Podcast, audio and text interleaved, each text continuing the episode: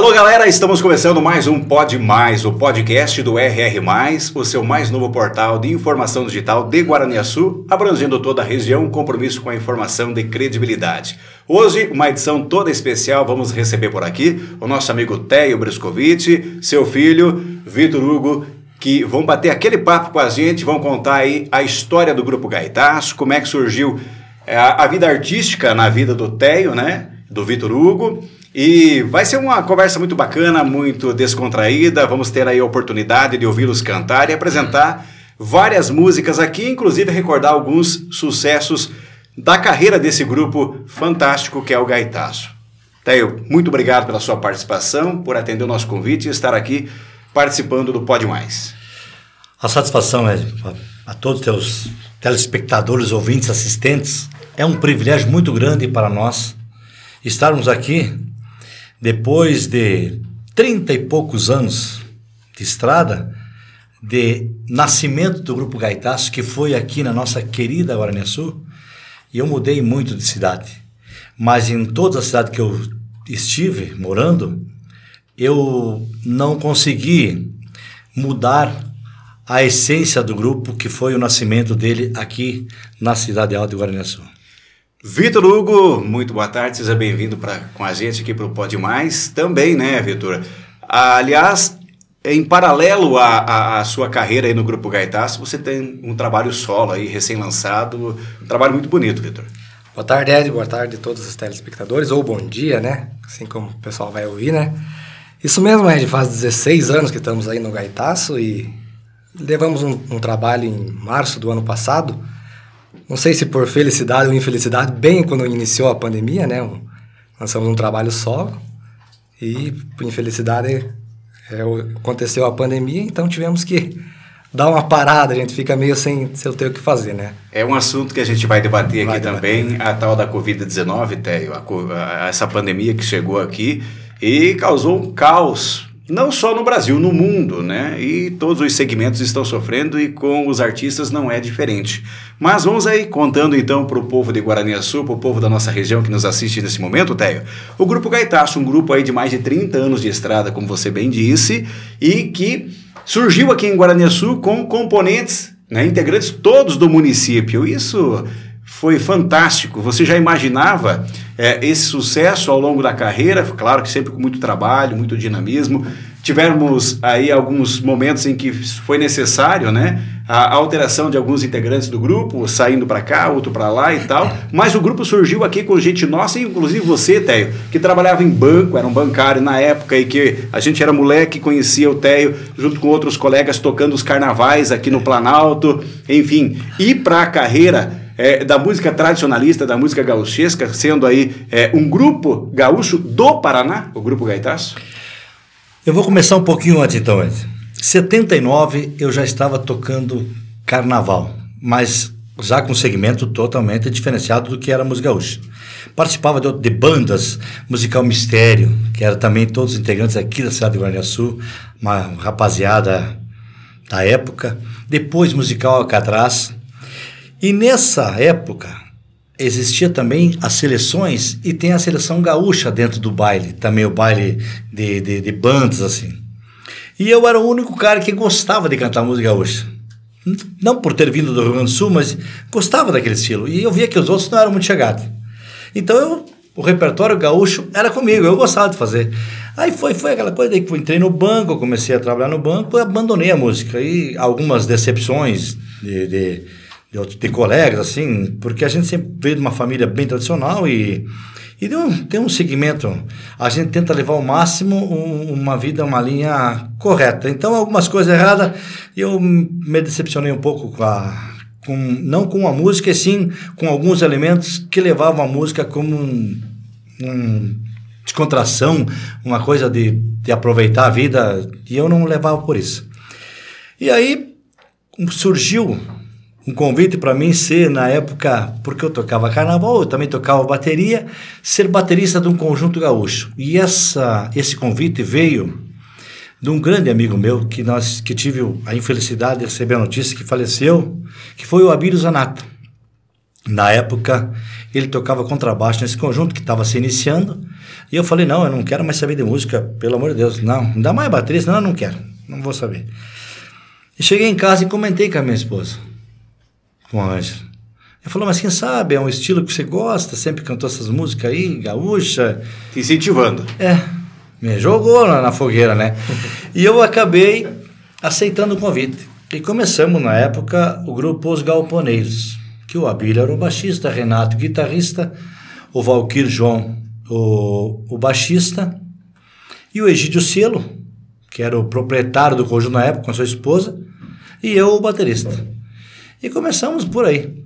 E aí foi um tempo que a coisa foi, eu com banco e tocando, e banco e tocando, e ficava quase me apertando muito sapato com essas coisas. Porque a gente tocava final de semana e tinha que to, to, Trabalhar. trabalhar na segunda-feira. Aí resolvemos, eu resolvi parar e os meus colegas falaram, não, vamos comprar o conjunto aqui na sociedade do homem e vamos tocar nós e tal. E assim foi feito. E essa primeira composição do Grupo Gaitaço só com pessoas de Guaraniaçu? Nós tínhamos lá na época você, o Renato Dobbins, é, o Van Clay, que Van depois, a posteriori, Isso. é, é, acabou indo para o Grupo Os Monarcas, é baterista, onde permanece até hoje. hoje. Construiu uma história dentro dos Monarcas, né? Muitos anos o Van Clay 22 tá anos ele Pois tá lá. é, é uma estrada, é um chão, né, Teio? Isso. É, tínhamos também o Milton, que era o gaiteiro, né? O Isso. Milton Wagner, e o, e o, e o Valdir, né? É, Ojibowski. É, o Valkyr, É, João- Valkyr, Valkyr. Valquir João. Ojibowski. Irmão do Dr. Cleiton. Dr. Cleiton, dentista. Não sei se o Cleiton está por aí ainda. Ele está por aqui, mas trabalhos eventuais, Abílio. É. Então daí formou esse conjunto, aquela coisa de guri, de caras jovens querer montar um conjunto e tal. E eu, para querer crescer, a gente sempre quer crescer, né?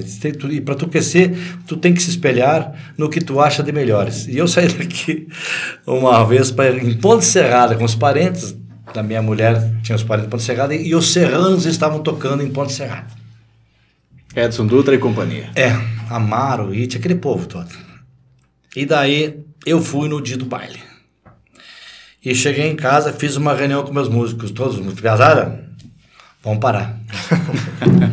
Não, isso, isso, é, isso é fato verídico, sabe? Não é pra nós aí. É, não vamos chegar nesse. O que eu vi lá, o, o que eu assisti esse fim de semana é, é é impossível, cara. Não tem como. Nós temos. Cara, eu via coisa do outro mundo. Sabe? Porque a gente. É tudo, vamos supor aqui, os músicos na época, autodidata, cada um tocava como sabia e ia se aperfeiçoando, trocando conhecimento entre nós. E eu falei, olha, eu vi lá os caras tocando guitarra, aquele Amaro tocando, e eu, não, não dá, cara, vamos parar, vamos carpir, que eu acho que não vai dar. E aí, aí foi, aquilo passou a semana, e ficamos conversando, vamos ensaiando, vamos ensaiando. E daí aquela história, tu vai se dedicando mais, tu vai tirando os, os defeitos. A gente via aquela coisa, tocava de qualquer jeito, tava bom, porque nós queríamos se apresentar. Mas eu já estava na fase que eu queria fazer bem feito. Então eu queria que a, que a, que a cozinha atrás de mim fosse, sabe? E eu era baterista lá atrás escondido, e o Van Clay na época era o cantor. E eu comecei a ensinar o Van Clay a tocar bateria. E começamos a trocar.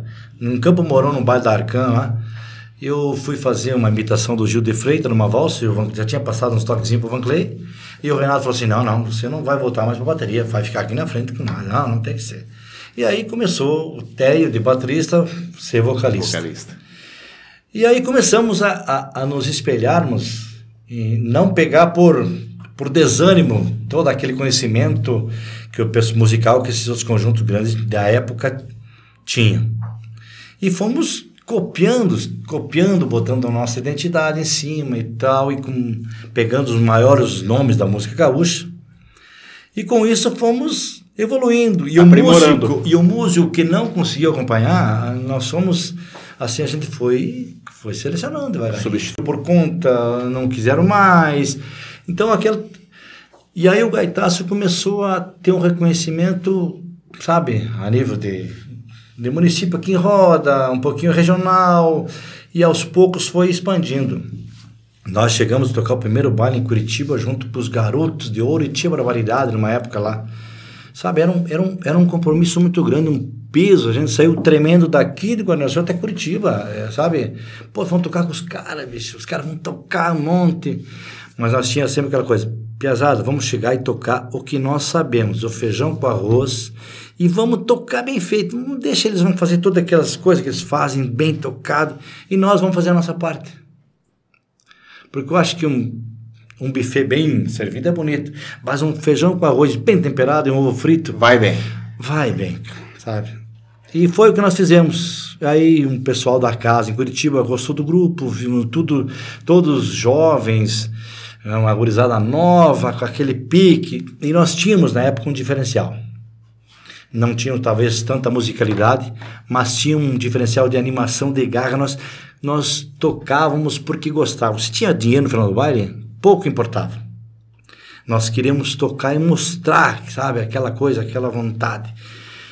E isso foi o que fez a diferença. Nossa, os- o pessoal chegava no palco, tocava coisa séria, e o gaitaço chegava e extrapolava, À sabe? vontade. pulava e foi. E aquilo foi sendo uma marca do Grupo Gaitaço. E foi conhecendo, e daí foi evoluindo. Os músicos, você praticando, qualquer pessoa pode ser músico, desde que ela tenha vontade. Pra, prática, você vai praticando que você chega lá. Teio, mas assim, é, em 1990 foi fundado o grupo. Em 1991, um ano depois, foi gravado o primeiro LP, né, que tinha como carro-chefe o Bugio Mandalete. Hoje Mandalete. E outras tantas marcas que pegaram. E nós saímos aqui de, pra gravadora Em Porto Alegre. Usa Discos, numa Kombi, doada pela prefeitura, na época que o Nildo Nascimento era prefeito. O motorista foi o, o- eu acho que é Hamilton, porque a gente, Tiquinho, que é o Sim, é Hamilton, Simonetti. Hamilton Simonetti. É, o Tiquinho que nos levou lá. E nós chegamos lá como os galponeiros. Nós já estávamos tocando aqui há tempo, já como os galponeiros. E chegamos lá, essa marca já estava registrada para outra pessoa. Tivemos que mudar o nome na, na, na- no estúdio. Procurar o nome, ir lá no NPI, fazer uma pesquisa se não tinha aquele nome registrado. E escolhi, por causalidade, ver o nome Gaitaço. E registramos esse nome. Então nós saímos de Guarani Sul como galponeiro e voltamos como grupo Gaitaço. Muitas pessoas nos criticaram porque gostavam dos galponeiros, sabe? Não, esse nome Gaitaço é muito feio, cara. Galponeiro era muito melhor. Mas Teio, no curso de- de- de- desse trabalho teve um novo, uma nova alteração no nome. Por que depois foi cadastrado como é, Gaitaço do Paraná? Te explico. Porque gaitê é uma expressão que você não pode ter domínio dessa, dessa marca, dessa, do tchê. Gaitaço é a mesma coisa. O pessoal vai pegar, vou pegar a gaita, que o Vitor pega a gaita e dá um gaitaço aí, sabe? É uma expressão. E eu paguei essa bom, marca por 10 anos, sabe? E daí quando causalidade, alguém começou a pesquisar e que exigir que também usasse a marca, tipo, tinha gaitaço, gaitaço serrano, gaitaço galponeiro, que eu também já vi. Che garoto, che guri. É, essas coisas. Então daí quando eu vi que era muito gaitaço, eu não tive, perdi o domínio da marca, porque ela virou uma expressão. Eu usei gaitaço do Paraná. Hoje eu tenho o domínio dessa marca, ninguém pode usar gaitaço do Paraná. Mas o, o, o gaitaço, somente o domínio da marca gaitaço, não tinha como mais segurar. E esse primeiro trabalho, esse primeiro LP, o vinil, com toda a sequência de músicas lá, foi um sucesso. E o Buju Mandalete como carro-chefe. Daqui a pouquinho vamos fazer uma palhinha do Buju Mandalete. Pois é. É, foi um repertório assim, escolhido. Na época eu ainda trabalhava no banco. Eu me lembro até hoje que o Bujão Madaleta tinha essa letra do Nabucco Portes, que é um compositor de Cascavel. E o Newton César, o gaiteiro, falou: até tem essa letra aqui que o cara deixou aqui, mas tem que criar melodia. E eu peguei o violão, vindo depois do banco, depois das seis horas, eu estava numa salinha de ensaio que nós tínhamos aí, que hoje é o, aquela Autoescola? autoescola ali, é uma casa velha, nós ensaiava ali, incomodava todos os vizinhos. E aí eu fiz na hora a melodia desse Bugio Madalete. Então ficou, ficou bem bacana. Meu Norte também é dele, eu fiz a melodia, várias músicas. Então a, a gente não tinha muita experiência. Mas a vontade era grande, sabe? Nós queríamos. O Renato, na época, era um, ele também, sabe, ele fuçava, pegou o Leonir dos Melongueiros para ser o nosso produtor lá em Porto Alegre. Então, nós não tínhamos saído de Guaraniaçu até Guarapuava, nós não, não íamos, era uma gurizada criada aqui no. Guaraniaçu era uma cidade pequenininha, não que seja grande hoje, mas hoje é uma cidade que todo mundo, hoje a, a informação, a internet, você está sempre, conhece tudo. Mas na época a gente não tinha telefone, não tinha nada, era difícil tudo. Nós não saímos viajar, nós nos criamos nesse reduto aqui de Guaraniaçu. Aí tu sai daqui para gravar em Porto Alegre, nós não sabia nem chegar. De Kombi. De Kombi, um- frio, uma geada na pegar. estrada, rapaz do céu. Então é tudo é difícil, sabe? Mas a vontade era grande e, e, e os guri eram tudo, nós éramos bastante unidos e o que menos interessava para nós era o fator financeiro, porque a gente tinha os pais, não, não achava, nunca o dinheiro não era essa, uma necessidade tão grande quanto que é hoje, mas a gente queria era tocar. Esse era o nosso intuito. E a maioria tinha outras fontes de renda, né? Você trabalhava no banco, o pessoal também. É, né? não, então, não, era, conjunto não dependia necessariamente isso, da música. O conjunto né? não precisava dar dinheiro, sabe? Para alguns, um ou outro ali dependia, sabe? Mas muito pouco. O Nilton César, na época, acho que ele vivia da música, ele tinha, sabe? Em 93 aconteceu o segundo trabalho do grupo. Segundo trabalho, gravamos com a produção daí do Sandro, do Tia Garotos, e do Paulista, que na época também era do Tia Garotos. Intitulado Vem Dançar Comigo. Vem Dançar Comigo. E, e esse, esse, esse disco foi interessante porque, vamos supor, no primeiro disco que a gente chegou lá, tu comprava tantas horas e pagava por isso. E tu tinha que fazer tudo. Gravação, mixagem, equalização. Para nós, fomos 30 horas de, de, de estúdio. Nessas 30 horas, tu tinha que fazer tudo. Gravar, mixar, masterizar, sair com o disco na mão. Em 30 horas. E eu lembro que logo nós, nós quando nós saímos do estúdio, entrava o, o Garoto de Ouro. Não tinha Tia Garoto na época. Garoto de Ouro. E ele já chegava com 70 horas. Era mais que o dobro. O dobro mais um pouco. Então a produção que eles faziam, eles tinham muito mais tempo. Tinham mais conhecimento, tinham muito mais tempo de estúdio, de para você produzir a coisa. E nós não, era aquela coisa atropelada. Primeiro, por ser um conjunto gaúcho do Paraná. Que o Paraná sempre teve muito, agora não, mas teve muito descrédito como é, levantar a bandeira de uma música gaúcha, porque existe aquele bairrismo, né? A música gaúcha é do Rio Grande do Sul. E existem muitos locais de eventos que fandango e amigos meus que falam assim para mim ainda hoje tem é para mim no fandango tem que ser dos fulanos senão você é do Gaitaço eu não vou sabe ainda hoje tem essa discriminação isso. esse bairrismo mas muitos gaúchos já dizem que gaúcho não é quem nasce no Rio Grande mas sim quem aprecia a tradição pois é e se fossem tão bons lá embaixo assim é, quer dizer inigualáveis a maioria das músicas que passaram aqui no grupo que se criaram aqui eu digo o próprio, próprio Van Clay que eu ensinei a tocar bateria, ele está nos Monarca, que é do Rio Grande do Sul. Quer dizer, será que não tinha baterista lá para eles pegarem? Valorizando o, o músico do Paraná. E tantos outros que passaram aqui. Bordoneio, Serranos, Candeeiro, Candeeiro. Garotos de Ouro. Esses caras, todos os músicos do Grupo Gaitaço, passaram por esses caras. Saíram do Paraná e foram para o Rio Grande do Sul, foram para Santa Catarina, tocar para lá. Quer dizer, Podia ser que eles não quisessem valorizar verbalmente os músicos do Paraná, mas à, medida que foi eles foram precisando de músicos Reconheciam de qualidade, através das contratações a qualidade do Houve o reconhecimento do valor dos músicos paranaenses. Porque eu, eu acho que a música não tem fronteira. Se o cara tem vontade, o cara fala para mim, ah, único, cansei de ouvir isso na época, o único gaúcho do conjunto era eu, porque eu nasci no Rio Grande do Sul. E eu cansei de falar assim: não, aqui todos são gaúchos. Eu sou só rio-grandense. Eu nasci no Rio Grande, lá, sou rio-grandense. Mas aqui gaúcho, tá toda essa galera aqui é gaúcha. Téio, em 96, acompanhando a tecnologia, desenvolvimento, a modernidade, quando saía do LP e partia necessariamente para o CD, Caetaço estava lá lançando o seu primeiro trabalho em CD e valorizando o estúdio digital Luciano Veronese em Cascavel. De Cascavel. De Cascavel. E fomos muito felizes porque é, era no começo uma coisa nova. Título Rincão Riscafaca. É, Salão do Riscafaca. Salão do Riscafaca. Salão do Puxa-Faca. É, do Puxa-Faca. então foi uma música que, que, que até hoje, é, Ed, nós temos tocado, nós abrimos os nossos bailes anos e anos a fio com essa música. Temos pessoas que gostam muito dela, sempre nos pedem. Verdade é, pessoas músicos. Inclusive, sabe? essa música arrebentou no sul do país, lá no Rio Grande. Olha, nós temos uma, bastante música rodando lá para baixo. Lógico que a gente não tem um, aquele acompanhamento, porque existe um sistema de você ter um monitoramento, mas isso é para quem é os, né? Sim. A gente não, não vai ter isso aí. Mas a gente sabe, eu, eu de vez em quando eu tenho o, o, o Eliseu do Ibema, que, que tem um programa de rádio, como Eliseu Moraes. Compasso Gaúcho. Compasso Gaúcho. É, faz parte do conjunto Compasso Gaúcho. Ele me mandou um link, ó, tá tocando a música de vocês lá numa, numa rádio da fronteira do Rio Grande do Sul. Então, tá rodando, sabe? O pessoal que trabalha com essa questão do ECAD, né? Quando descobre que tem um evento em alguma cidade, vai e cobra do produtor do evento uma taxa de ECAD. Chega esse recurso do tal do ECAD, direitos autorais, para os músicos? Chega de fato ou não? Que você tenha conhecimento? Olha, eu tenho conhecimento de que chega, não sei se é dos eventos que tocam, ou se é do, do que a rádio, porque a rádio é uma, paga uma taxa. Paga uma taxa, então talvez é distribuída. Eu sei que pessoas aí, grandes compositores, têm recebido esse. Talvez não sei porque é cargas d'água. Eu agora botei para um rapaz lá de Porto Alegre que está monitorando isso e de vez em quando vem uns trocos para mim. É pouca coisa, sabe? Porque você já está na mão de alguém. Sim. Sabe? Não é você que está acompanhando, você não sabe o que está rodando.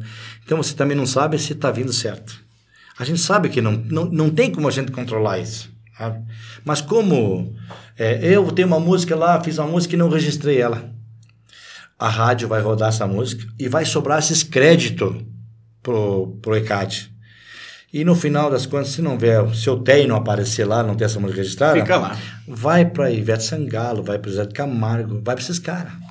Tá certo. Funciona assim. Agora, eles, eles têm um monitoramento que eles recebem 100%. E vamos falar então da Prole. O que, que levou o Vitor Hugo a também participar dessa carreira artística, Vitor? Como é que foi? Era o dom da música mesmo que estava nas veias por se tratar aí da família que tinha o amor e tem o amor pela música, Vitor? O que, que te levou? Ah, não, eu quero também fazer parte do grupo, eu quero me dedicar à música. Sabe, Ed, que foi meio na, na brincadeira, pra ser bem sincero com você, rapaz. Foi. tinha um gaiteiro na época. Foi um tal de- negociação, né? É, um tal de Janjão. E ele tinha uma. lá do Rio Grande do Sul, lá de São Janjão, que foi gaiteiro do Eco do, Do Eco, do Bonitinho. Bonitinho. É isso. que bonitinho. Isso. E nós tínhamos uma folia e eu- ele parava lá em casa na época, nós residíamos em Shoppingzinho na época. Isso em 2003, 2004, por aí. E ele parava lá em casa, pois, pois ele era, era de fora, né? Então ele tocava com o pai. E a gente vivia sempre junto ali, o molecão, né? E aquela folia de fazer um negócio de, de gaita, eu comecei, ele falou, pega, pega a gaita aqui e mostra isso aqui pro teu pai. Me passou ali uma primeira nota de uma música ali. E eu fiz ali, cheguei, mostrei pra esse aqui, dava risada, sabe? E com isso foi, foi devagarinho aprendendo uma música, outra música. Daí já comecei a viajar junto, não tocando, né, claro. Ajudava a carregar som e puxar cabo e coisa arada. E devagarinho fui tocando uma música no baile, depois outra, outra, outra. E a, e a expectativa, a ansiedade de estrear no palco? Muita, muita, muita. Eu me criei, na verdade, embaixo de, de palco, né? Porque o Sim, pai mas tocava não os com a bailes. responsabilidade do público olhando isso, você, isso, isso, acompanhando você. Isso, cantar ia nos bailes sempre, tava junto, né? E Dormia embaixo do palco da bateria. quando tocava os bailes por perto, né? Então, mas a responsabilidade, a partir do momento que foi minha de iniciar o baile e terminar o baile, foi muito grande, né? E isso veio depois de muito esforço, muita dedicação, né? Muitos anos, né? O, o- e o Vitor pegou um rabo de foguete. Nós tínhamos, eu tinha, sempre tinha dois gaiteiros. Na época, um dos gaiteiros de Guarapuava não foi Do dia pra noite. no dia da viagem. E o Vitor tocava umas 10, 12 É, músicas. uns 40 minutos de baile, acho. É, ele fazia uma apresentação para ir pegando cancha, para se familiarizando com a coisa, né? Porque é ele era um guri, agora tá mais gordinho, mas era bem fraquinho, pequenininho. Franzininho. E uma gaita e tal. E daí o cara falou, não, não vai. Não. E não apareceu. E eu tinha que, eu tenho compromisso. Sem compromisso? Eu não lembro que lugar que era Santa Catarina. Era no litoral. Era Santa Catarina. São Francisco do Sul. Eu não me recordo bem São, é para aquele lado de São Francisco do Santa. Catarina. É, no litoral. E daí ele foi a viagem inteira, veio dormir, ficou ensaiando gaita e foi para tocar o baile, para aumentar um pouco o repertório. Cada música levava uma hora de tocar. Repete esse troço. Mas se defendeu. Mas teve bons professores, porque passaram grandes gaiteiros aí Passou. grupo Gaitaço, né? Não, eu lembro foram- do, do Luciano, o Baby ali, eu, eu fazia questão, às vezes, de dar uma passada lá quando vocês estavam ensaiando, para ver que o Baby Era tocava diferencial. demais, era diferencial. Diferencial como músico e como animador de baile. Ele era um artista, né? Artista, né? artista. Era uma- Eu- eu Brincava, né? eu- eu Tudo conheço- natural dele, né? Dentro do meu musical gaúcho, vou falar do que eu conheço, eu, eu- eu conheço todos os artistas assim e do valor de cada um. Mas o Luciano, eu não vi na minha vida, nesses todos esses anos que eu tenho de música, um cara fazer e ser tão carismático como esse Luciano. Nós chegávamos à tarde de meio-dia, ele ia para a cozinha, daqui a pouco ele estava junto com as cozinheiras cozinhando, sabe? Ele, ele, ele tinha essa coisa dele. Era impressionante, não era só tocar no palco, aquela animação do palco. Ele era fora do Teve de troço. aniversário dias atrás, eu vi, parece que uma postagem sua parabenizando ele. Foi, foi. o Em felicitando 25 de maio ele fez É, aniversário. recente. Foi. Pois é. Téio, ainda nesse processo de evolução e o Gaitaço acompanhando toda a nova tecnologia. Em 2010 tivemos aí é, o primeiro DVD com CD do grupo. Era a tendência. Era. Eu até quero. Eu deixava até ouvido falar sobre esse DVD, ele tem mais. É, esse DVD foi gravado em Cacoal, Rondônia, né? Rondônia. E, e por incrível que pareça, não foi assim uma coisa ensaiado. ensaiada, planejada. A gente chegou para tocar um baile na, na sexta-feira lá em Cacoal, no tal de Clube Armazém. Mas nós chegamos na segunda ou terça, Isso, né? só que como a gente, a gente ia para lá, ficava 60 dias, 50 dias. O pai já ficou 120 dias para lá, sabe? E a gente chegou uma semana antes para tocar esse evento na sexta e chegou um conhecido teu lá, né? E falou: por que vocês não gravam um DVD? Eu preciso, precisava de um material em vídeo de vocês para me levar lá para Manaus. Manaus. Ah, pois olha, podemos gravar, vamos ver aí. E organizamos assim, de questão de seis, sete dias foi organizado esse DVD e foi gravado na sexta-feira. Mas tem um porém que ele não falou ainda. Eu vou ter que falar eu então. Então fala, fala. O cara chegou só tem o seguinte, aí, para levar em Manaus tem que ter bailarina. Eu falei, ah, mas aí, nossa, mas é ba- bailarina na, na banda gaúcha no céu? Lógico que lá, eh, eu já fui. Depois eu vou contar que esse DVD acabou saindo pro lado aqui do sul, daí me complicou um pouco a vida. É, falei, não tem como nós, como é que vamos fazer um. Mas vocês fazem um pouco um sertanejo para essas, essas coisas de forrozinho. Mas eu, bailarina, rapaz, como é que eu vou? Eu tô aqui no- na cidade de Rondônia, em Cacoal, vou achar uma bailarina para tocar. Isso foi na quarta-feira e nós tínhamos que tocar na sexta já. Não tem como. Não, mas eu conheço as meninas aqui, eu vou ligar para elas aqui, tal, tal. Daqui a pouco apareceu três gurias lá. E daí, nossa Uma coreografia hoje, elas, que elas, saiu. elas não conheciam, elas não conheciam as, as Como é que você vai músicas. ensinar uma bailarina a dançar uma música gaúcha? Não sabe nem o que tá falando, né? Eu sei que eu falei, fui lá, fiz um mate, sentei na, no meio da pista, com o equipamento montado, E nós tentando ensaiar, e cara. os guri falaram, começa a ensaiar aí. E os guri, as gurias novas, os piá, tinham todos sempre novinhos, com 15, 16 anos, e começaram com as gurias, e, e eu via que aquele troço não ia pra frente. O, o ensaio que era bom não tinha, tava só um. Estavam só se, se ensaiando por namoro, né? Falei, não, peraí. Aí eu tomei uma cuia, tomei duas.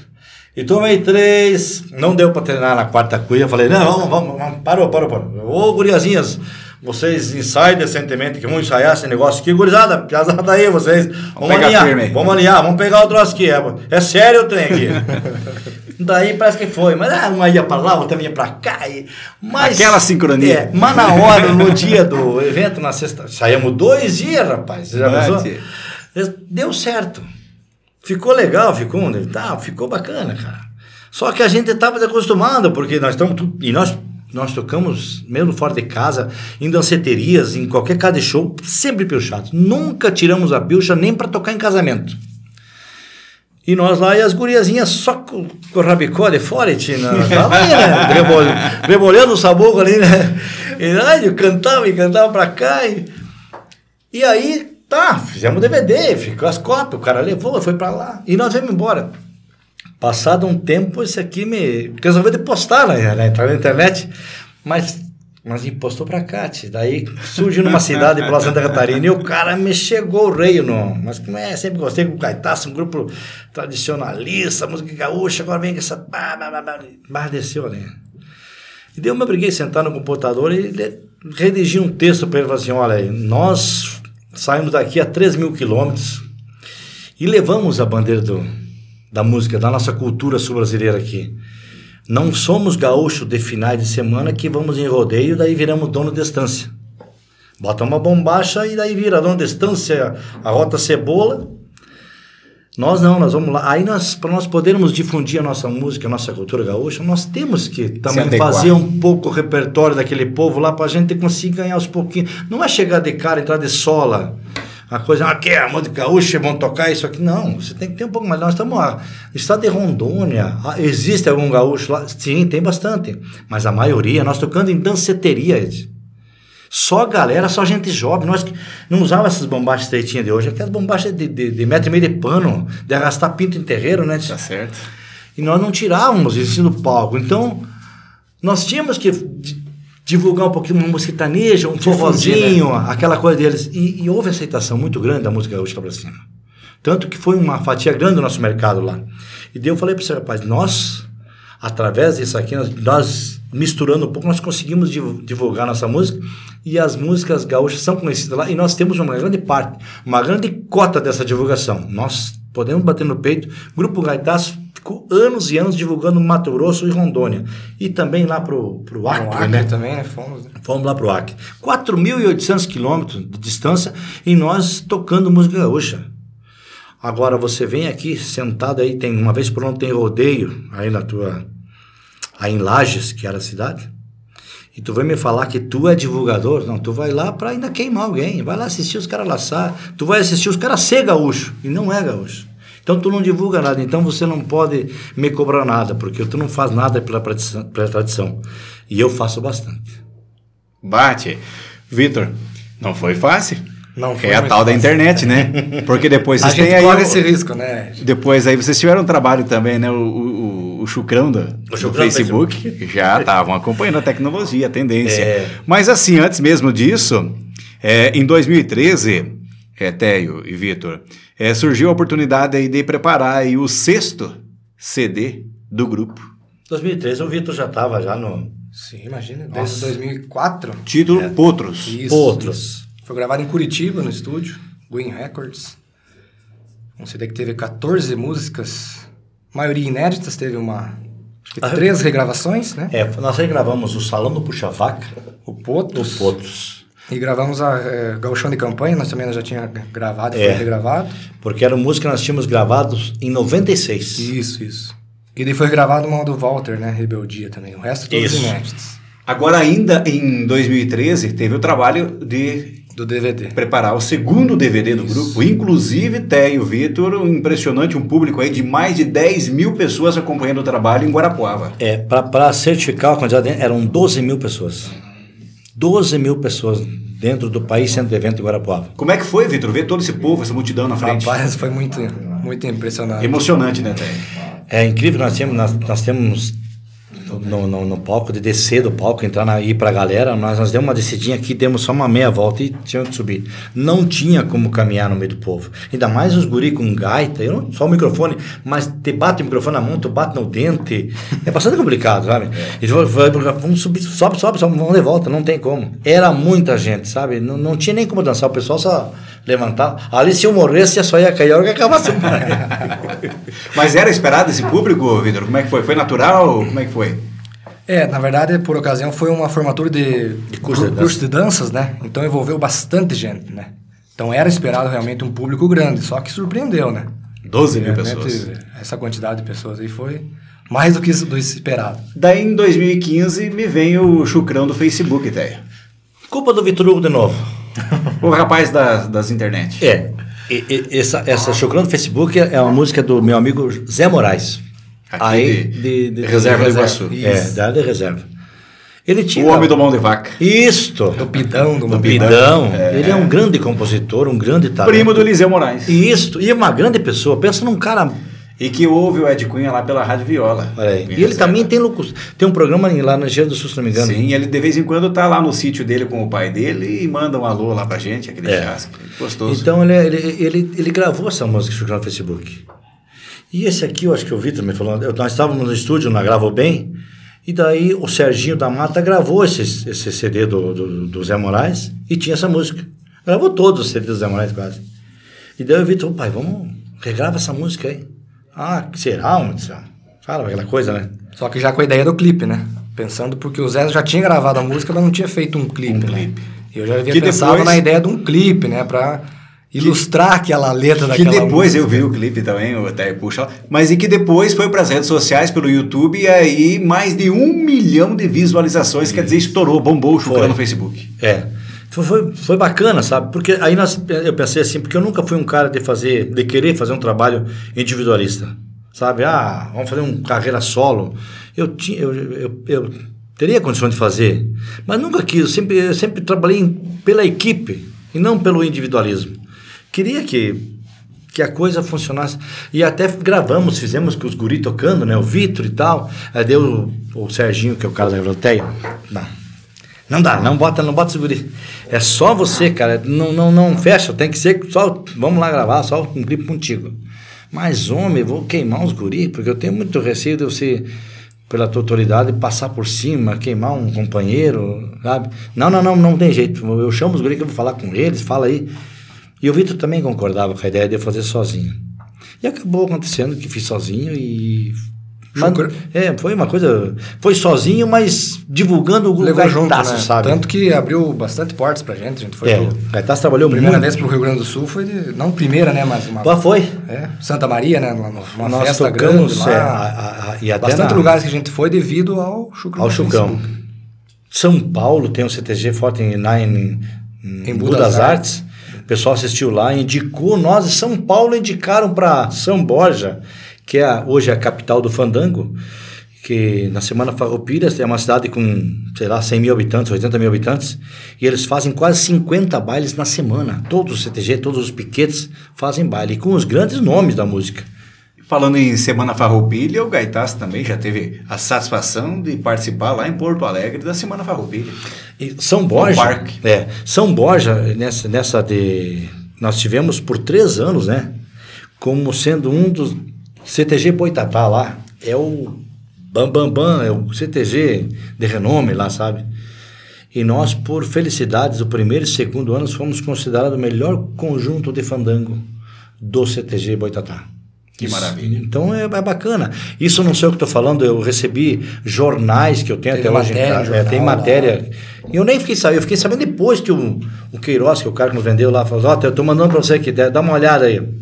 Então é bacana de você ver. Satisfatório. A gente né? não faz com essa pretensão, a gente vai lá para fazer o trabalho, sabe? Divulgar. Mas o reconhecimento é fundamental para incentivar Lógico, você melhorar não, cada é, vez mais e mais, é, né? É impressionante, é coisa muito boa, isso é bacana demais. 2015, Vitor, já estamos aí com o sétimo CD intitulado aí de Baile em Baile, mais uma vez inovando, e o Grupo Gaitaço do Paraná trouxe aí um CD inédito com faixas interativas, né? inclusive com conteúdos exclusivos. 11 faixas inéditas e esse bônus aí do Chucrão no Facebook 2015. Isso, ele era um CD interativo, né? o pessoal adquiria o CD, a partir do momento que colocasse ali no, no computador, ele, ele abria uma, uma página e já jogava direto ou pro, pro link do YouTube, que tinha o vídeo do Chucrão, ou podia baixar as músicas ali no, no computador, era foi bem interessante, assim, uma, uma inovação que o pessoal gostou bastante, sabe? Agora, no decorrer da carreira, como a gente já falou aqui, vários integrantes passaram pelo grupo até ficar nessa formação original hoje. É, o que, que você destaca, assim, nessas, nesses nomes que passaram, Théo, e que de repente o, o Gaitaço sente saudade? Claro que de todos, acredito que sim, porque é, é, cada etapa é um momento e aquele momento é o melhor, né? Claro. E, e, mas, assim, desses artistas que passaram pelo Gaitaço. Existe uma formação que você julgue ser a ideal ou a do momento é a ideal? Eu, eu acho eu sempre apostei no momento. Eu sempre vesti a camisa, defendi sempre a minha equipe no momento que ela está montada. A primeira formação que estava aqui, a gente trabalhou muito, é, foi bacana. É, tu olha assim, até ontem à noite eu estava na Casa Alagada e tava, escutei o CD inteiro. Até falei pro Vitor Hugo, o primeiro CD, CD, o primeiro LP, LP. era de 90. E eu falei, Vitor, nós temos que pegar esses, esse LP aqui, essas músicas, e botar uma roupagem nova e regravar todas elas. Novamente. E eu fiquei ontem escutando lá. Então eu, me deu saudade daquela época. Aí logo em seguida, para baixo do, do, que eu estava procurando veio o segundo, que é o Vem Dançar Comigo. Era outro time já um pouquinho diferente, já estava o Tabordinha, já tinha uma equipe mais, não era, não estava tão mudado, mas já tinha outra equipe. Então cada cada fase te dá saudade, porque marca, todas elas são boas, sabe? Você você trabalha com o pessoal porque você tem que ter uma harmonia. Quando você alguma pessoa não fecha, tu tem que tomar a tua atitude de, de dono de, de falar assim, não, isso aqui não vai dar certo, vamos ter que bascular. E tu tem que ser frio nessa hora. Porque você, nós viajávamos ficar 30, 40 dias fora, dentro de um ônibus. A então tu tem que ter uma. Tem que, é, tem que ter uma natural. convivência boa, sabe? Então, mas assim, todas as fases da saudade. Cada uma com a sua particularidade. E em se tratando agora, nos momentos atuais, da tal da pandemia Covid-19, Teio, arrebentou todos os grupos musicais, os artistas como um todo, em todos os segmentos, e várias outras tantas profissões e funções que se sentiram prejudicadas pela, pela, pela, pelos protocolos de segurança estipulada aí pelo governo federal, pelo governo do estado, pelo governo municipal. Cada um tem um entendimento, mas é, é, é a dinâmica de evitar aglomeração e usar aí, é, o álcool gel, é, máscara, enfim, todas as medidas preventivas para não contrair o vírus, ela, ela existiu, existe, é iminente, mas assim, para os grupos musicais, para os artistas, eu acredito que, que foi um momento muito difícil, está sendo. Como é que como é que está sendo para vocês aí do Gaitaço? Recordo que nós tivemos a oportunidade de fazer um programa lá na Rádio Viola, onde eu apresento, onde eu trabalho, e naquela oportunidade a gente até estava pedindo a mobilização da sociedade, é. da comunidade, para ajudar os músicos, né? É, se fosse com a cesta básica, com a doação, com o que pudesse, porque é uma classe que estava bastante é, prejudicada com essa situação. Quando pegou de surpresa, né, de que cancelaram todos os eventos. Nós estávamos com uma agenda fechada até o final do ano. E nós, isso foi em março. É, você fica sem chão. Você tem funcionários que vivem daquilo, só daquilo. Aí você tem músicos de, não são teus colegas do teu grupo, mas são colegas de profissão e que não e só viviam daquilo. Era dedicado, o cara fala assim: "Ah, músico, tu chega lá 10, 11 horas da manhã, o cara tá dormindo ainda", mas é que a Trabalhou música, ensaiou. É, a, a música toda. exige muita dedicação. Se o cara não se dedicar, ele não vai evoluir. Então ele não pode ter outros serviços de repente, eh, fazer. Ele tem que se dedicar à música. Ele tem que ser músico. Ah, o pedreiro ele tem que ser pedreiro. Ele não pode, sei lá, ser pescador. Ah, o cara para ser pescador ele tem que saber pescar. Você tem que enfrentar alto mar, tem que saber o que a onda vem. Eu nunca fui lá, nem sei como é que é, mas acredito que vem aquelas ondas lá. O cara tem que saber, tá dentro do navio lá para pescar. Eu não saberia. E os caras sabem, então ele tem que se dedicar àquilo. Aí pegou de surpresa, o que aconteceu? Recebi um convite da, da empresária do Minuano para fazer um, uma junção dos grupos e angariar uma campanha, base, né? uma campanha para ajudar esses músicos, porque de primeira mão os caras ficaram sem pai, sem mãe, não tinham outra profissão. Então os caras trabalhavam hoje para sobreviver amanhã, né? É. Muita gente que vivia de frio tocava à noite para viver de dia, né? É a maioria dos músicos. Então, até esse povo, nós ficamos meses angariando cestas, não só nós. Sabe, quem tem, tinha um pouquinho mais de, de, de, de, de condições, ajudar o que não tinha tanta condição. É, eu me lembro até que o Vitor um dia, eu morava em Guarapau, ele conseguiu angariar. Eu vou até contar esse caso porque é eu acho bacana. Não, vamos contar. É, ele angariou duas cestas básicas. Uma cesta básica, mas doada pela minha irmã Rovana e pela minha cunhada Yara. Ele falou, ele falou ah, tem uma cesta aqui que a, que a tia e, a mãe, e a, as duas tias dele, no caso, mandaram para você. Eu falei, não, Vitor, eu não quero, eu não tô precisando. Não, essa aqui é tua. E levou para Guarapuava. Eu não sei nem se ele sabe, que ele acho que eu contar, me entregar agora. Tá bom, traga, traga. Ele trouxe aqui, daí eu liguei pro Nereu dos Pirilampos lá. Eu sei que, eu sei que tinha uns músicos dele que estavam passando. Nereu, você tem uns, algum problema, precisando de cesta básica? Tá, eu tenho meu, meu, meu guitarrista, meu baixista aqui e o baterista, cara, tá, duas pessoas, então tá complicado. Então manda aqui em casa que eu tenho uma cesta básica. Porque da cesta uma que era muita coisa, eu consegui fazer duas, duas. cestas. E dei lá pros caras. E daí tu chega o cara, um pegou e jogou na uma baita uma cesta, veio a pé buscar, sabe? E o outro veio de bicicleta. Então, cabe, a, a satisfação deles ter levado aquela comida embora. E eu fiquei olhando, cara, aquilo corta o coração da gente, sabe? É muito.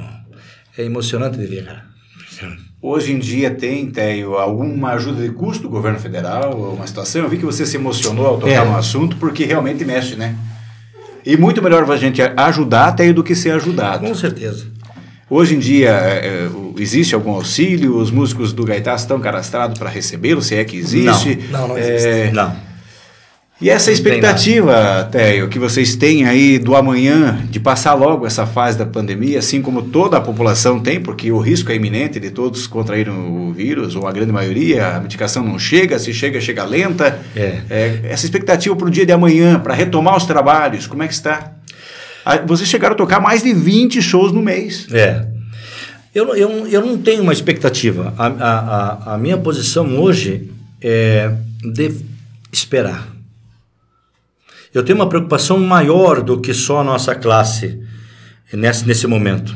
Eu tenho preocupação, lógico, com a nossa categoria que está é a que mais está. Porque não.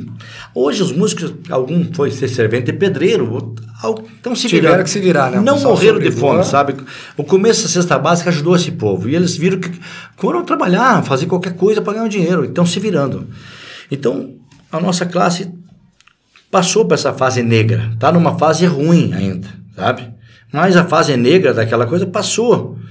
Então a preocupação particular minha é, é- é a nível de, de mundo, nem de Brasil. É a nível de mundo, que isso aí passe, que melhore no, no geral, sabe? Para todos. Porque se não melhorar para todos, não, eu não posso pensar em melhorar. Porque o problema é a aglomeração. O nossos, a nossa profissão é com aglomerações. E eu, como é que, que a casa, a hora que liberar uma casa de shows, essas casas tão, também estão ferradas, né? Também não, eles viviam daquela, daquele evento. Como é que vão me pagar um cachê fixo? Você não sabe se o povo tem aquela vontade, muitos têm vontade, mas muito tem medo dessa aglomeração. E a dificuldade financeira também. Pois é. Isso. Então vamos chegar lá, vou, vou oferecer X para a banda, mas será que eu vou fazer Y para cobrir o X e mais a minha despesa e tal? Então vai vir, a- vai vir proposta de porcentagem de Bilheteria. bilheteria. Mas os músicos tem outro, tem um- uma contrapartida que os músicos também, cada um achou seu o seu lado de sobreviver e ele falou assim: agora eu vou me agarrar aqui e a música vai ser meu bico. Então eu vou tocar, mas eu quero um cachê fixo. Eu não vou tocar para portaria, porque ele não está mais dependendo da música. Ele tá, ele tem seu salário de servente e pedreiro lá, ganha seus 100, 100 e poucos pila por dia. Então, aqui eu estou garantido. E eu vou trabalhar até sábado, meio-dia, e eu posso sair só depois do sábado, depois do almoço. E quero lá, tanto. Então, se eu contratar, como eu hoje eu não tenho mais músicos, ah, hoje o Grupo Gaitaço resume-se em Téio e Vitor Hugo, a hora que a coisa voltar ao normal, eu vou remontar minha banda. Mas para mim remontar minha banda, eu vou ter que a coisa vai estar tá andando normal. Era o que eu ia te perguntar, até aí, Vitor. Então, nesse momento de pandemia, em que muitos integrantes acabaram buscando uma ocupação para garantir o sustento da família, eh, nem os ensaios não estão saindo mais. Depois precisa retomar todo esse processo. É um, é um, come, é um começado Do zero. zero, praticamente, né? É um, é um começo de uma banda. É um, é um gaitaço iniciando em 1990. E digo que todos são, estão assim, nessa mesma situação, né? É verdade. Não, não é apenas a gente, né? É verdade. Todo o pessoal tá, tá desse... E em paralelo, Vitor Hugo, a esse trabalho que você faz com seu pai, né, liderando o grupo Gaitaço aí, em momentos oportunos, em grandes eventos e uma agenda lotada de shows e bailes e tal, é, você veio ali e lançou um trabalho paralelo somente seu, o Vitor Hugo em carreira solo. Tivemos também o prazer e a satisfação de receber o seu, seu CD, o seu trabalho lá, né, o seu o, o seu ma- o seu material promocional, né, o seu clipe. É, tocamos, temos lá a sua música também na Rádio Viola. É, mas como é que surgiu a ideia de você lançar esse trabalho solo, paralelo aí ao grupo? Na verdade, a ideia é dele. Ele que é o principal. Aproveitando até, até a juventude, a? Eu falava pro Vitor, tá na tua hora, um guri novo, toca gaita, canta, sabe?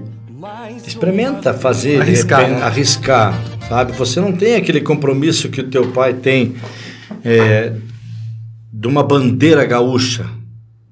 Eu tenho esse compromisso, eu tenho uma cobrança pelo meu, pela minha, pelo meu conhecimento dentro do meu musical, eu sou um, eu sou um gaúcho. Pela história, né? Pela minha Muitos história, eu sou difundindo gaúcho. Eu falei, mas você ainda dá pra você fazer um. Você ainda dá da galera, né? Aquela coisa, sabe? Tocar o momento, o ritmo. E daí eu falei, eu acho que de repente você pode, vai que aconteça para você te ajudar. Toda essa estrutura fica voltada para você, tem apoio, a tua retaguarda, vão apoiar e vai ser o Vitor Hugo. E como é que foi esse trabalho? Inclusive, a, a letra e a música é dele, né? Foi bem interessante, uma experiência nova, né? Deu esse problema que, infelizmente, foi bem quando iniciou a pandemia, né? Foi lançado em março, a pandemia iniciou-se em março, então a gente não teve, assim, uma expectativa maior além disso, né? Foi só o lançamento ali. Mas é um trabalho que você vai bast- retomar também na medida Sim, em que sim, as sim. coisas se normalizem. Sim, sim, teve bastante visualizações, o pessoal gostou muito, muito pessoas ouviram de várias partes do país, né? Me mandavam, ó, oh, tô ouvindo tua música aqui, tô assistindo, tá tocando em tal lugar. Uma experiência diferente do, da questão do baile, né? E a gente pretende lançar, já tem mais uma outra meio é. engatilhada pra hora que retornar, né? Começar e eu sou compositor delas ainda, velho. Tem direitos autorais, direitos autorais. Como é que é? O... tá certo. Vamos repartir. Mas assim, vamos aproveitar então a oportunidade, Té e Vitor, para fazer aí a, a, apresentação de algumas músicas que marcaram claro, a época do Gaitaço, né? Como o primeiro sucesso que foi o Bugio Mandalete, e, enfim, as, os outros títulos que encabeçaram os outros álbuns. Então, vamos aí a partir de agora, você que nos acompanha aí pelo Pod Mais, pelo nosso podcast do RR+, acompanhar a apresentação de algumas músicas que marcaram época pelo Grupo Gaitaço.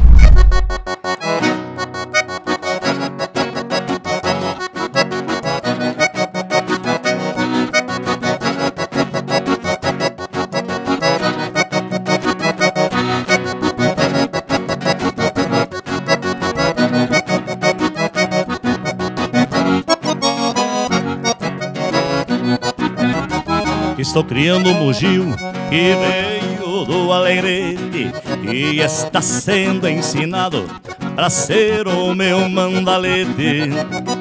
Pra lidar com este cuera, tá fechado num piquete. Tudo indica que o danado tá esperto pra cacete. E tá bugio macanudo, no entreveiro ceboleia, num pelado de rodeio castra, laça e gineteia.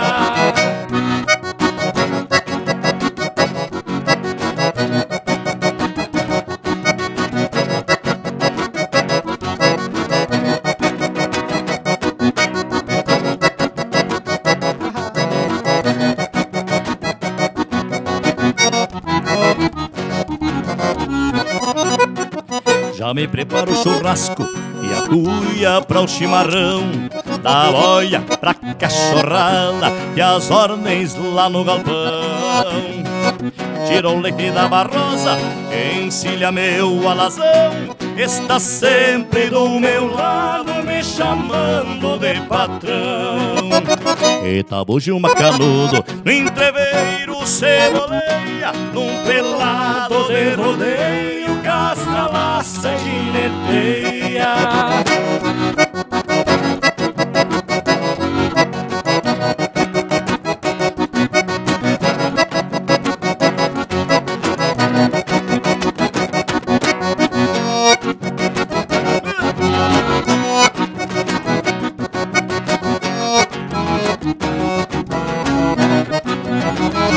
Festa grande do pago, dança, trova e sapateia.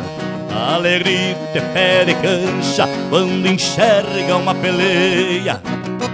Já vi que pro meu bugio o mundo não tem segredos, o que não sabe adivinha num simples toque de dedo. Eita, bugio macanudo, no entreveiro ceboleia, num pelado castra, laça e gineteia. Olha!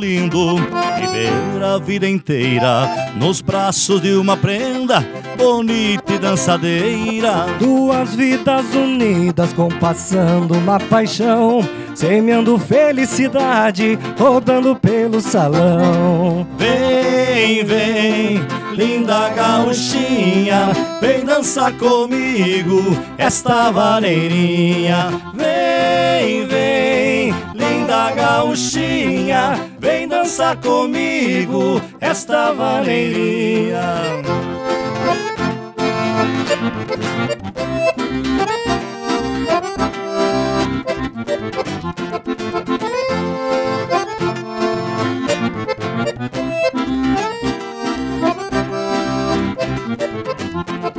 Nossos corpos bem unidos, numa paixão infinita, promessa viva e bendita, tão linda e tão bonita. Meu amor, quanta alegria, teu rostinho junto ao meu, semeando felicidade do grande amor que nasceu. Vem, vem, linda gauchinha, vem dançar comigo esta vareirinha. Vem, vem, linda gauchinha, vem dançar comigo esta vareirinha.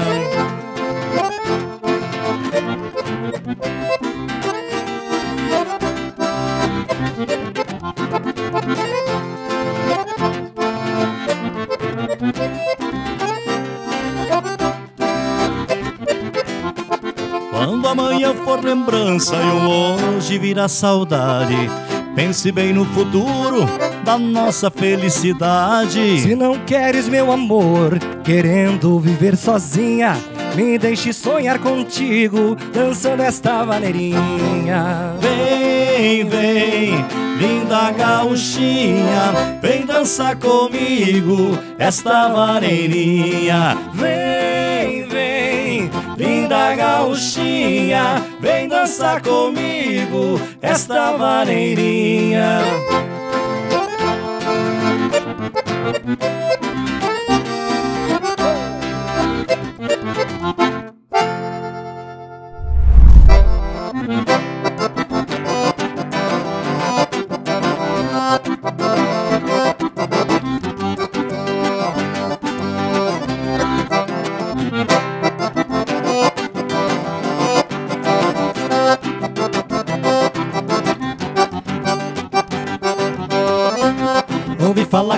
Rincão de Catuçaba A cachorrada tomou conta do salão. Pra aquelas bandas a indiada não é mansa E quem não dança se diverte no facão. Rancho pequeno da cachaça incendeia Cada peleia de ventouro vira vaca. Pelos defuntos que as xeringas fabricaram Que apelidaram de salão do puxa-faca. Quando tem xixu vão buscar o comissário E até o vigário pras amas encomendar. Como defunto do rincão, nós somos santo Bota pro canto e tira a viúva pra dançar Venha pro xixu, não tem michão E galê só não tem espicha, que é lendiada, é caborteira Like tu saba gauchada, não é mansa Oi galê, mascara, dança quando a gaita fica inteira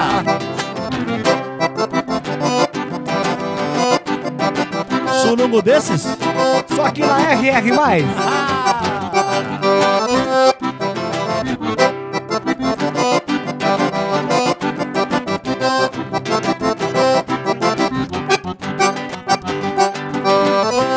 Surumbu descer só se fazem catuçaba. Onde a moçada se acolhera na alegria. Se fecha o tempo até os milicos vão embora E quando estoura a creda em cruz Ave Maria. Cê vê a daga relampeando igual corisco Nem Jesus Cristo bota feio na tigrada. É 30 dias pra acalmar o retorteio Um mês e meio pra juntar a defuntada. Quem se garante que se chega puxa a faca Pra bater pata bem a moda da fronteira. Onde a índia abre queixa só no berro Tecendo ferro no balanço da maneira Venha pro xixu, não tá canha, não tem michão E só não despicha, que ela indiada é caborteira. Like a tuçaba gauchada, não é mansa Oi galê, mascara dança quando a gaita fica inteira. Venha pro xixu, não tá canha, não tem michão galê só não despicha, que ela indiada é caborteira. Like a tuçaba gauchada, não é mansa Oi galê, mascara dança quando a gaita fica inteira Venha pro xixu, não tá canha, não tem michão Oi galê só não despicha, que ela indiada é caborteira Like a tuçaba gauchada, não é mansa Oi galê, mascara dança quando a gaita fica inteira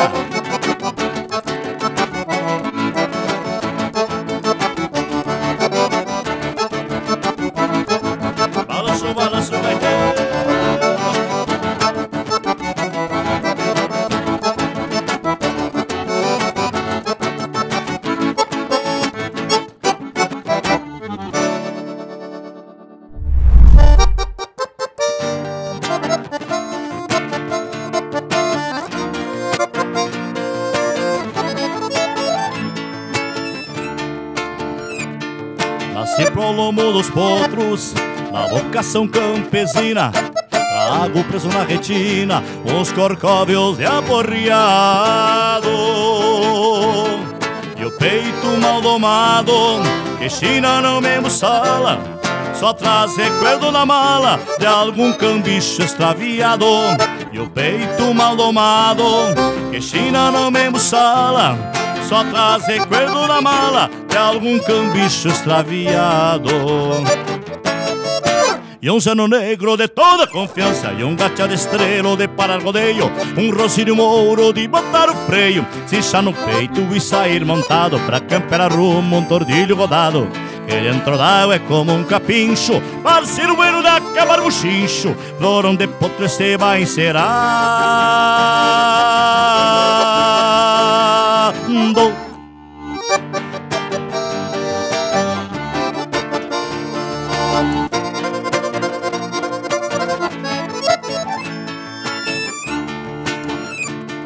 Nas mãos somente calos Das cordas de amansar potro Um chocro domando o outro Nesta ciranda campeira.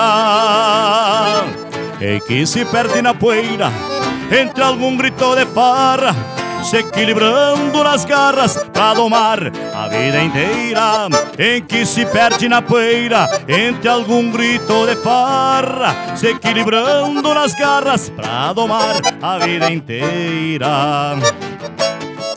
E um seno negro de toda confiança E um gacha de estrelo de parar rodeio Um rocírio mouro de botar o freio Cinchar no peito e sair montado Pra campear rumo um tordilho rodado e dentro da água é como um capincho Parceiro bueno de acabar buchincho Por onde potro este vai encerado.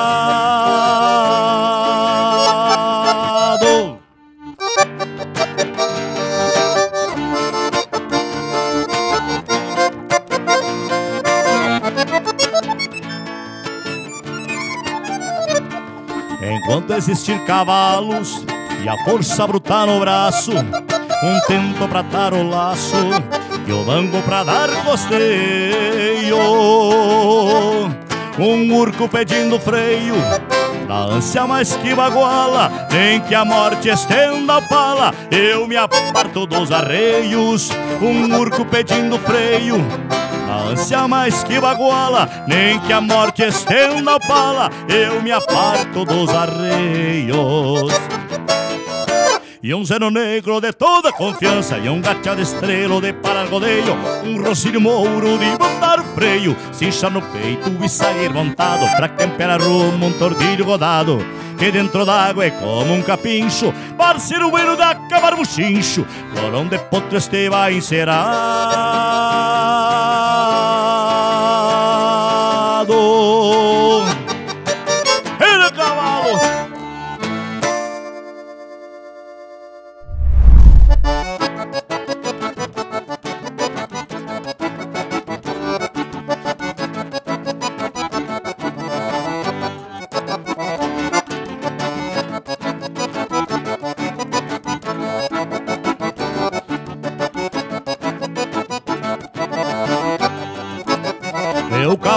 bardoso e a horta morreu no mato E a cachorrada largada já pegaram todos os gatos. Muitas vezes a boia queima e a água ferve no gancho Outra vez o fogo apaga e não sai nada lá no rancho. A cerca tudo caindo e o gado sem lambeçal Meu recanto abandonado, eu passo o dia ocupado nesta tal rede mundial eu curto e compartilho e eu cutuco e pinto sete antevirado Por fino tem um chucrão, internet, recadinho Malícia, malandragem, muito truque Balançando a banda larga, é o chucrão no Facebook. E a cerca, A cerca nem geste mais, meu Deus do céu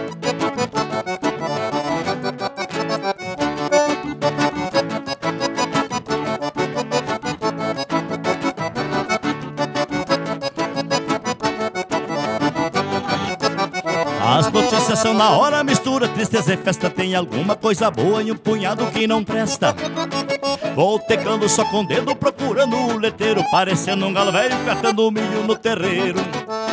Passo o dia em frente à tela, olhando a foto e os esquemas, chuchucrão atualizado. Mas quer ver eu ficar bem bravo é quando cai o tal sistema.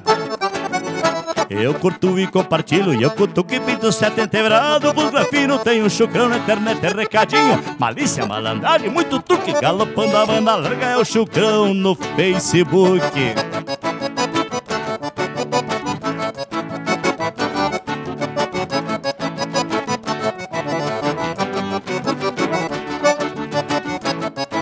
Vamos cutucando e compartilhando, gaiteira.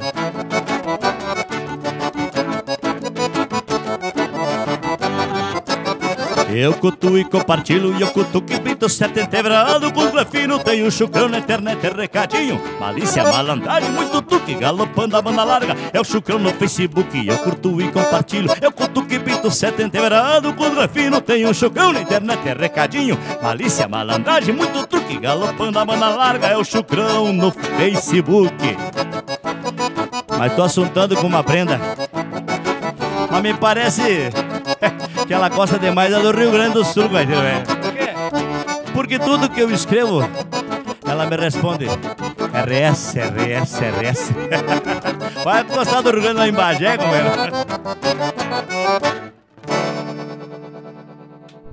Muito bem, gente. O papo hoje foi com o Teio e com o Vitor Hugo, integrantes do grupo Gaitaço, esse grupo maravilhoso aqui de Guaraniaçu nasceu aqui, expandiu pelo Paraná, pelo Brasil e muito nos representa. E eu quero mais uma vez agradecer você que esteve aí nos assistindo, nos acompanhando e também aos nossos convidados aqui da edição especial do podcast de hoje. Teio, muito obrigado pela participação, um grande abraço, sucesso e que as coisas voltem ao seu normal o quanto antes. Nós é que agradecemos, Zé, parabenizamos o trabalho de vocês, desejamos todo o sucesso do mundo para ti, para toda, toda a equipe. E dizer que o Grupo Gaitaço iniciou-se em Guaraniaçu. Hoje eu estou novamente residindo em Guaraniaçu.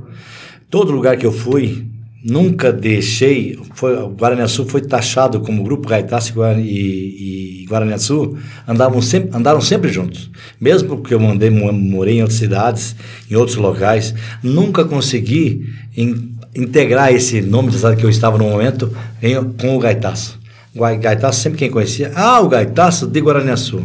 Então, e hoje mais que nunca, se um dia deixou um pouco de pesar o peso de Guaraniaçu para o Grupo Gaitaço, agora volta a pesar mais, porque hoje eu estou residindo em Guaraniaçu. Então, Grupo Gaitaço de Guaraniaçu, diz que o bom filho a casa torna, né? E que fique por muito tempo com a gente. Vitor Muito Hugo, obrigado. muito obrigado pela sua participação, enriqueceu muito aqui o nosso programa hoje. E é claro que teremos outras oportunidades também para apresentar, inclusive, o seu segundo trabalho aí na carreira individual aqui com a gente, fazendo o lançamento do novo clipe, né? Mas muito obrigado de coração pela participação, pela disponibilidade do tempo e estar aqui com a gente abrilhantando o nosso programa. Obrigado, Ed. Obrigado pelo convite. O Elito também que nos fez o convite. E na próxima oportunidade estaremos aí disponível. Será um prazer, com certeza. Muito obrigado, muito obrigado, Vitor Hugo, Teio. A você que nos acompanhou, muito obrigado e a gente volta na próxima semana com mais uma edição do podcast, o Pod Mais aqui do RR+, que está disponível para você também lá pelo aplicativo do seu celular, através do Spotify, onde você pode aí continuar suas atividades e ouvir né, todo o áudio da entrevista aqui com o pessoal do Grupo Gaitaço através do Spotify, lá do, do nosso podcast aí da RR+. Grande abraço e até a próxima oportunidade.